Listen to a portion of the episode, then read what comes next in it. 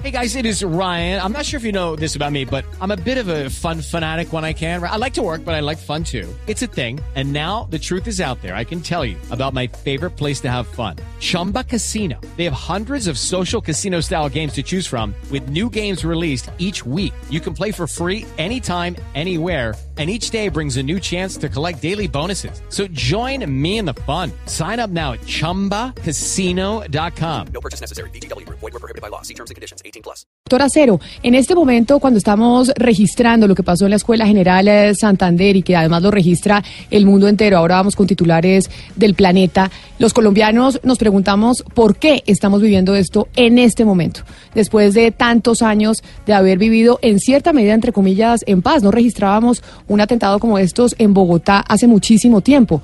¿Por qué razón usted como experto en seguridad diría que se está presentando esto hoy en el país? Sí, lamentablemente como lo planteas, eh, pasamos de los atentados terroristas del narcotráfico de comienzos de los 90 y durante los años 90, de los atentados terroristas del azar de comienzo de, este siglo, el tema del Nogal, los carros bomba, y como dices, pues ya hace tiempos, hace algún tiempo no se sentían, digamos, estos atentados y particularmente en las ciudades.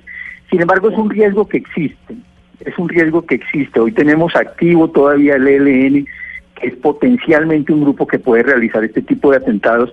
También algunas organizaciones criminales que tienen estructura militar, el tema del clan del Golfo, los pelusos y una serie de organizaciones criminales que tendrían dentro de su repertorio las posibilidades de realizar este tipo de atentados. Entonces, son riesgos que existen y ojalá no retornemos a las épocas que vivimos, tanto de los años 90 como en comienzos de este siglo.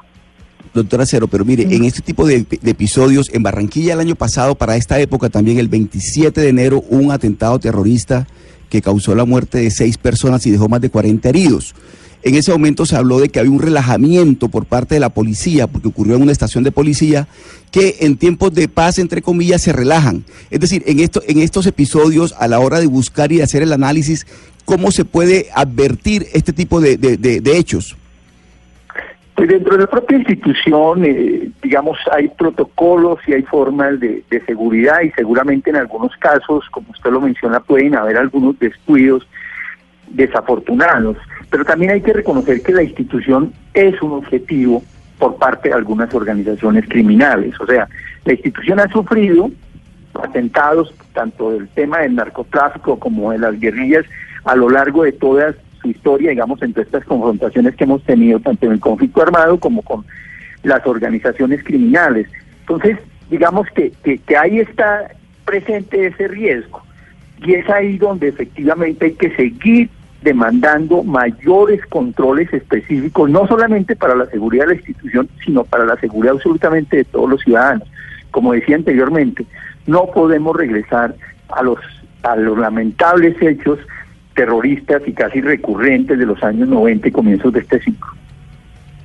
Señora Cero, hay, dos asuntos para tener en cuenta en este atentado. Primero, el lugar en la Escuela General Santander y segundo, en la ceremonia de ascensos. Además, un día después de que el alto comisionado Miguel Ceballos hubiera dicho que el reloj para la paz corre en contra del ELN y pues eso, por eso algunas personas pues habrán interpretado o especulado que, que puede ser el, el ELN.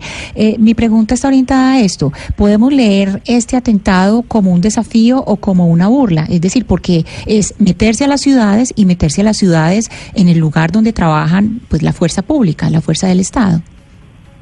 Digamos que es, una, es, digamos un, un, reto, es, está colocando un reto al propio Estado, digamos que es un desafío y, y, es un desafío que hemos tenido y que hemos también enfrentado y en muchos casos con éxito. Yo creo que eso hay que seguirlo teniendo presente, pero allí en principio uno no alcanza, eh, en este momento, en este momento no alcanza ya a definir quién puede ser el posible responsable.